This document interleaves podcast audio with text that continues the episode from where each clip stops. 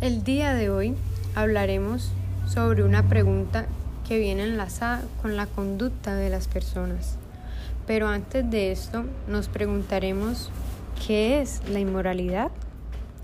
La inmoralidad son aquellos actos que van en contra del modelo de conducta y valorización aceptados en la sociedad.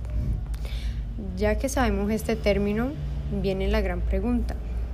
¿Qué nos hace llegar a la inmoralidad? Podríamos decir que la inmoralidad viene por una carencia y falta de valores, pero también creo y opino que viene acompañado de presión social, ya que el ser humano a veces comete actos negativos en los cuales es consciente de que está actuando de mala manera.